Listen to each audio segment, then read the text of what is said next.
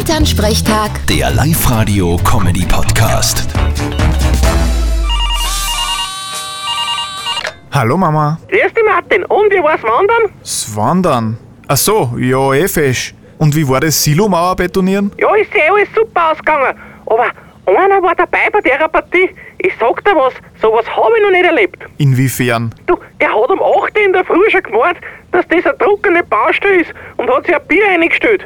Und hat nur gesagt, dass er eigentlich eh spät dran ist. Zum Mittag hat er 5 gehabt und auf die Nacht, glaube ich, 13. Na bravo. Ist die Mauer eh nicht schief geworden? Nein, nein, das hat schon passt. Aber weißt du, was er nach der 13. halbe gesagt hat? Keine Ahnung. Tragt's mich zum Auto, ich fahr euch heim. Nein, das nicht, aber so ähnlich. Er hat gesagt, er hätte jetzt gern nur einen Schortner, weil er muss ja noch heimfahren. Ja, geleck. Ja, den hast du aber die 13 halbe nicht angekannt, gell? 2 Meter groß, 130 Kilo, der war noch topfit. Ja, im Gegensatz zu den meisten anderen. Ein paar haben geglaubt, die können mithalten und sind komplett gescheitert.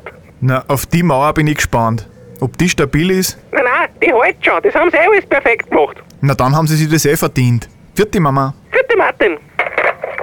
Elternsprechtag. Der Live-Radio-Comedy-Podcast.